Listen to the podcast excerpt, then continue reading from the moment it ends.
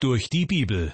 Eine Entdeckungsreise durch das Buch der Bücher von Dr. Vernon Mackey. Ins Deutsche übertragen von Judith Hildebrandt und gesprochen von Kai-Uwe Wojczak. Ich begrüße Sie zu einer weiteren Folge unserer Sendereihe Durch die Bibel. Ein herzliches Willkommen. Im zweiten Kapitel des Jakobusbriefes sind wir mittlerweile genau in der Mitte angelangt und befassen uns auch diesmal mit einem Thema, das schon seit Jahrhunderten die Theologen immer wieder herausfordert. Es geht um das Verhältnis von Glauben und Werken.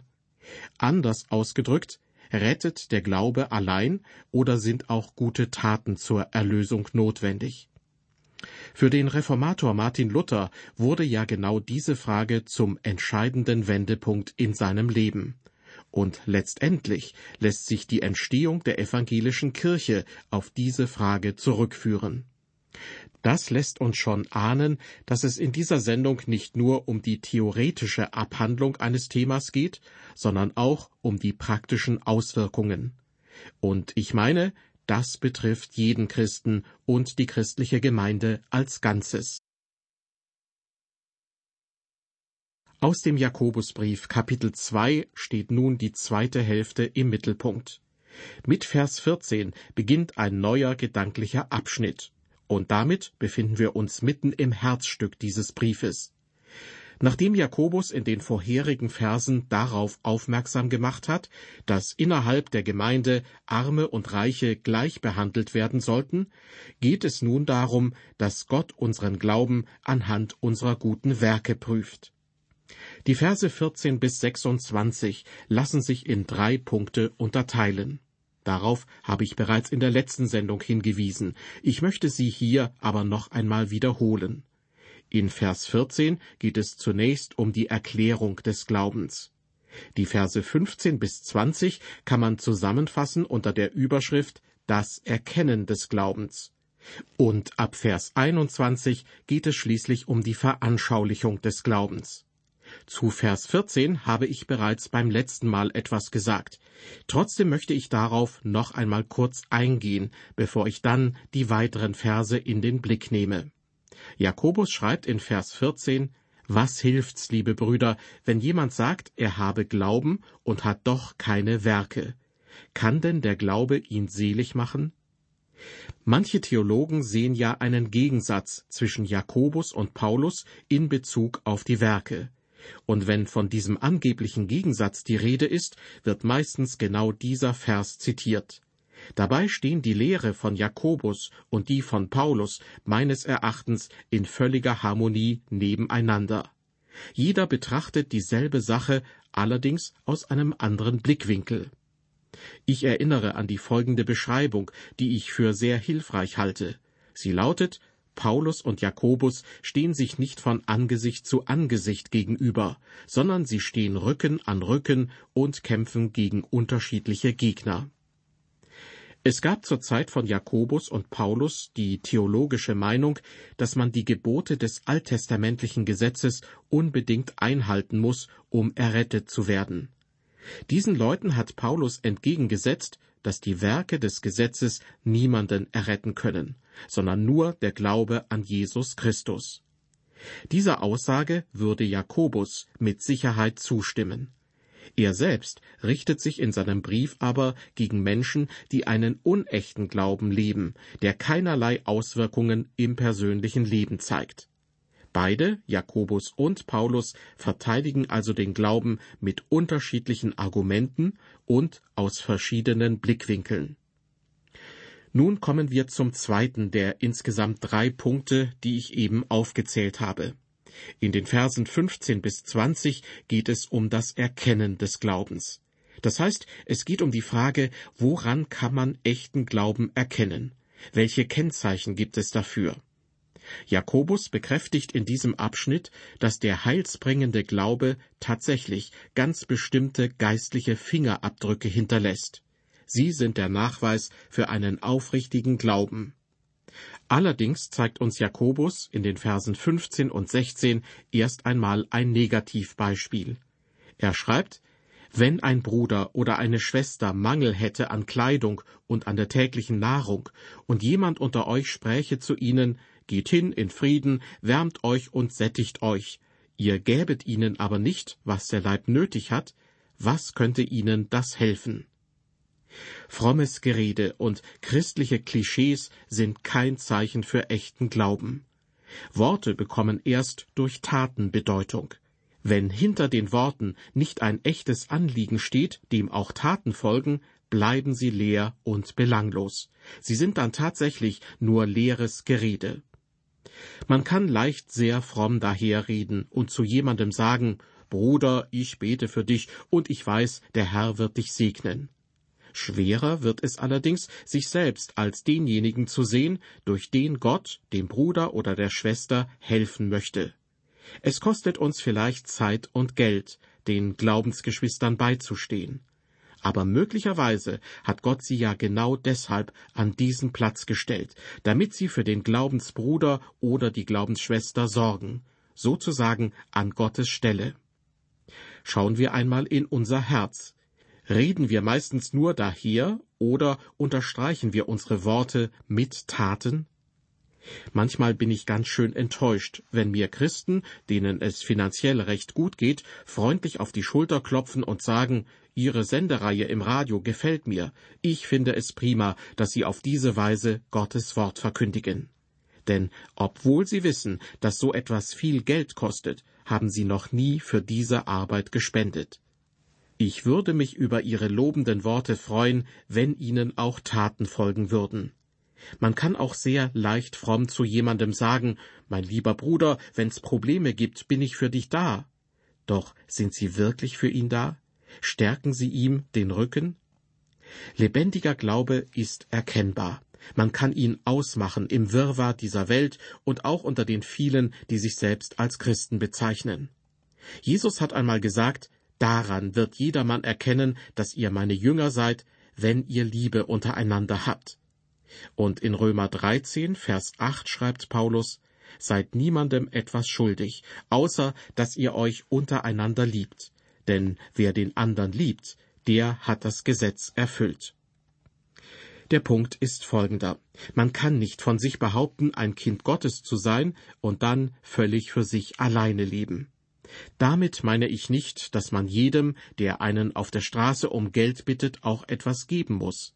Aber da, wo Gott uns Menschen in den Weg stellt, wo wir ihre Not sehen, da sollten wir nicht vorbeischauen. Sicher kennen manche von Ihnen das Gleichnis vom barmherzigen Samariter, welches Jesus einmal erzählt hat. Dieser hat einem fremden Mann das Leben gerettet und ihm körperlich und finanziell geholfen. Dieser Samariter wurde von Jesus als Vorbild dargestellt, und ich denke, wir sollten uns auch heute noch an ihm orientieren. Immer wieder bin ich berührt, wenn ich Menschen erlebe, die mit Hingabe andere Personen finanziell unterstützen, ohne das an die große Glocke zu hängen. Mir fällt ein Mann ein, der seit Jahren jemanden unterstützt, der finanzielle Not leidet. Und ich denke auch an eine Frau, die seit Jahren auswärtige Missionare unterstützt, ohne davon anderen erzählt zu haben. Liebe Hörer, ich möchte Ihnen sagen, Sie drücken durch Ihr Leben aus, ob Ihr Glaube echt ist oder nicht. An solchen Werken lässt sich erkennen, ob der Glaube eines Menschen wirklich echt ist oder nicht. Jakobus sagt, echter Glaube zeigt sich durch Taten. Und in den Versen 17 und 18 bekräftigt er das. Dort lesen wir, so ist auch der Glaube, wenn er nicht Werke hat, tot in sich selber. Aber es könnte jemand sagen, du hast Glauben und ich habe Werke. Zeige mir deinen Glauben ohne die Werke, so will ich dir meinen Glauben zeigen aus meinen Werken. Schauen wir uns zunächst Vers 17 ein bisschen genauer an. So ist auch der Glaube, wenn er nicht Werke hat, tot in sich selber, schreibt Jakobus. Warum ist ein solcher Glaube tot? Die Antwort, weil ein lebendiger, echter und rettender Glaube automatisch zu Taten führt. Wir müssen diese Schlussfolgerung aufgrund der Illustration von Jakobus ziehen. Er spricht von der Frucht des Glaubens. An dieser Stelle haben viele Menschen einen Gegensatz zwischen den Aussagen von Jakobus und Paulus gesehen, so als bestünde zwischen den beiden Autoren ein Widerspruch. Aber dem ist nicht so. Folgende Unterscheidung hilft uns, die beiden richtig zu verstehen. Man kann sagen, Jakobus spricht von der Frucht des Glaubens, Paulus dagegen von der Wurzel des Glaubens. Das sind lediglich zwei unterschiedliche Schwerpunkte, die von den beiden gesetzt werden. Aber beide, Jakobus und auch Paulus, sind der Ansicht, dass der Glaube allein rettet. Und umgekehrt vertritt auch Paulus die Ansicht, dass der Glaube Frucht hervorbringen soll. In Galater 5 in den Versen 22 und 23 schreibt er, Die Frucht aber des Geistes ist Liebe, Freude, Friede, Geduld, Freundlichkeit, Güte, Treue, Sanftmut, Keuschheit. Auch Jesus hat deutlich gemacht, dass ein Christ, der eng mit ihm verbunden ist, Frucht hervorbringt. Er sagte, ich bin der Weinstock, ihr seid die Reben. Wer in mir bleibt und ich in ihm, der bringt viel Frucht, denn ohne mich könnt ihr nichts tun. Manchmal kommt es vor, dass Menschen der Meinung sind, der Glaube allein reiche aus. Sie übersehen die Notwendigkeit, dem Glauben auch Taten folgen zu lassen. Ich möchte Ihnen zur Verdeutlichung folgendes Gespräch zwischen einem Pastor und einem Mann wiedergeben, der Christ geworden war. Der Pastor wollte von ihm wissen, ob er inzwischen auch schon Mitglied einer Gemeinde geworden sei. Nein, antwortete der Mann, auch der sterbende Verbrecher am Kreuz, der neben Jesus hing, ist nicht Mitglied einer Gemeinde gewesen und ist trotzdem in den Himmel gekommen. Sind Sie denn schon einmal zum Abendmahl gegangen? fragte der Pastor ihn weiter. Nein, auch der sterbende Verbrecher am Kreuz hat nicht am Abendmahl teilgenommen und wurde trotzdem angenommen. Dann fragte der Pastor, sind Sie denn getauft? Nein, sagte der andere, auch der sterbende Verbrecher am Kreuz wurde nicht getauft und ist trotzdem in den Himmel gekommen. Die nächste Frage lautete, haben Sie denn schon mal für das Reich Gottes gespendet?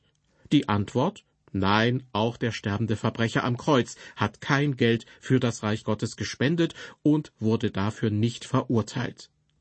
Okay, meinte daraufhin der Pastor. Der Unterschied zwischen Ihnen und dem Verbrecher am Kreuz scheint mir folgender zu sein. Dieser war ein sterbender Verbrecher, Sie dagegen sind ein lebendiger Verbrecher. Soweit diese Geschichte. Kennen Sie das Lied O, dass ich tausend Zungen hätte? Es ist ein wunderschöner alter Choral, den ich schon oft gesungen habe.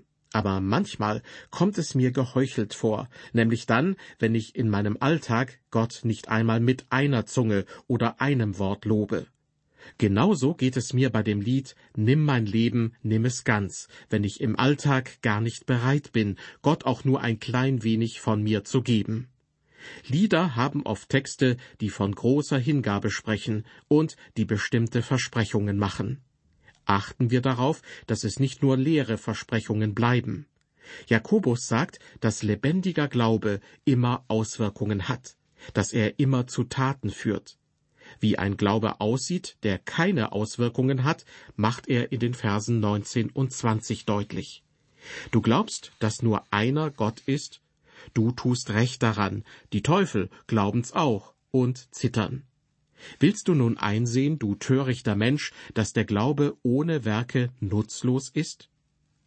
Ein Lippenbekenntnis ist offenbar nicht das, was echter Glaube hervorbringt. Denn selbst die Dämonen glauben, dass es Gott gibt. Aber ihr Glaube führt nicht dazu, dass sie Gott gehorsam sind.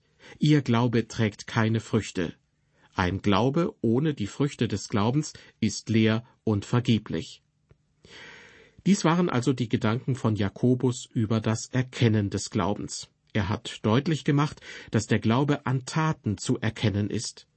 Nun kommen wir zu den Versen 21 bis 26, die ich am Anfang der Sendung unter die Überschrift gestellt habe, die Veranschaulichung des Glaubens. Hier erläutert Jakobus anhand von Personen aus dem Alten Testament, was er vorher beschrieben hat. Er gibt seinen Lesern eben eine Veranschaulichung des Glaubens. Zunächst stellt er uns Abraham als Beispiel für echten Glauben dar und schreibt, ist nicht Abraham unser Vater durch Werke gerecht geworden, als er seinen Sohn Isaak auf dem Altar opferte? Da siehst du, dass der Glaube zusammengewirkt hat mit seinen Werken, und durch die Werke ist der Glaube vollkommen geworden. So ist die Schrift erfüllt, die da spricht, Abraham hat Gott geglaubt, und das ist ihm zur Gerechtigkeit gerechnet worden, und er wurde ein Freund Gottes genannt. So seht ihr nun, dass der Mensch durch Werke gerecht wird, nicht durch Glauben allein. Soweit die Verse 21 bis 24. Auch Paulus sagt in Römer 4, Vers 3, dass Abraham durch den Glauben gerechtfertigt wurde. Und auch das erste Buch Mose sagt genau das Gleiche. Abraham wurde gerechtfertigt aus Glauben. Wir können das nachlesen im ersten Buch Mose, einmal in Kapitel 15, Vers 6, dann aber auch im ersten Abschnitt von Kapitel 22. Es stellt sich die Frage, wurde Abraham dadurch gerecht, dass er seinen Sohn Isaak opferte? Nein, denn er hat ihn ja gar nicht geopfert, weil Gott ihn daran gehindert hat. Aber was war dann die Glaubenstat von Abraham? Wie wurde er durch seine Taten gerecht? Nun, sein Glaube hat ihn dazu gebracht, tatsächlich sein Messer zu heben, um diese eine Tat zu tun, von der er niemals gedacht hätte, dass Gott ihn darum bitten würde. Allein deshalb, weil Gott ihn darum bat, war er bereit, es zu tun. Doch Abraham musste Isaak nicht wirklich opfern, weil Gott ein anderes Opfer an Isaaks Stelle vorgesehen hatte. Aber Abraham hätte es getan, wenn Gott ihn nicht aufgehalten hätte. Anhand von diesem Beispiel lässt sich wunderbar veranschaulichen, dass der Glaube sich in Taten zeigt. Die Tat von Abraham war, er glaubte Gott. Diesen Gedanken vertieft Jakobus mit einem weiteren Beispiel in den Versen 25 und 26. Er schreibt, Desgleichen die Hure Rahab, ist sie nicht durch Werke gerecht geworden, als sie die Boten aufnahm und ließ sie auf einem anderen Weg hinaus? Denn wie der Leib ohne Geist tot ist, so ist auch der Glaube ohne Werke tot. Wie wurde Rahab durch Taten gerettet? Sie hat in Jericho die israelitischen Kundschafter bei sich aufgenommen, hat sie vor ihren Landsleuten verborgen und hat ihnen dann erzählt, wie sie flüchten können, ohne entdeckt zu werden. Wir können diese Geschichte in Josua Kapitel 2 nachlesen. Diese Frau hat damals ihr Leben aufs Spiel gesetzt, indem sie sich von ihrem alten Leben und ihren eigenen Leuten abgewendet hat. Das, was Gewinn war, ist ihr zum Verlust geworden, um es mit den Worten von Paulus auszudrücken. Das, was ihr früher wichtig war, war jetzt unwichtig für sie. Sie hat sich unter Einsatz ihres eigenen Lebens für die israelitischen Kundschafter eingesetzt. Sie hat nicht nur große Reden geschwungen nicht nur Halleluja gerufen oder Preis den Herrn, sondern sie hat gesagt, ich werde etwas tun. Ich werde euch hier verstecken, weil ich daran glaube, dass Gott den Israeliten dieses Land hier geben wird. Schon seit vierzig Jahren hören wir von euch und von dem, was Gott an euch getan hat. Und ich glaube eurem Gott. Ja, sie glaubte Gott, und schon war sie in Gottes Sache verstrickt. Durch ihren Glauben wurde sie von Gott gerechtfertigt. So steht es auch in Hebräer 11, Vers 31. Durch den Glauben kam die Hure Rahab nicht mit den Ungehorsamen um, weil sie die Kundschafter freundlich aufgenommen hatte. Vor Jahren bin ich einmal zu einer Baumschule gefahren und habe mir dort ein Bäumchen gekauft, das als Pflaume Santa Rosa oder auch Japanpflaume angepriesen wurde. Das Bäumchen war kaum größer als ein Besenstiel und sah auch nicht viel besser aus. In der Beschreibung stand, wie man es einpflanzen sollte, und genau so habe ich es gemacht. Und tatsächlich begannen an diesem Stück Holz Blätter zu wachsen. Und nach drei Jahren zeigten sich im Frühling die ersten Blüten. Und im Sommer wuchsen die ersten Früchte. Raten Sie mal, welche Früchte es waren. Natürlich Pflaumen, weil es sich um ein Pflaumenbäumchen handelte. Das ist ein gutes Beispiel für den Glauben. Der Glaube ist wie ein Baum mit Wurzeln und er bringt die Art von Früchten hervor, die diesem Glauben entsprechen.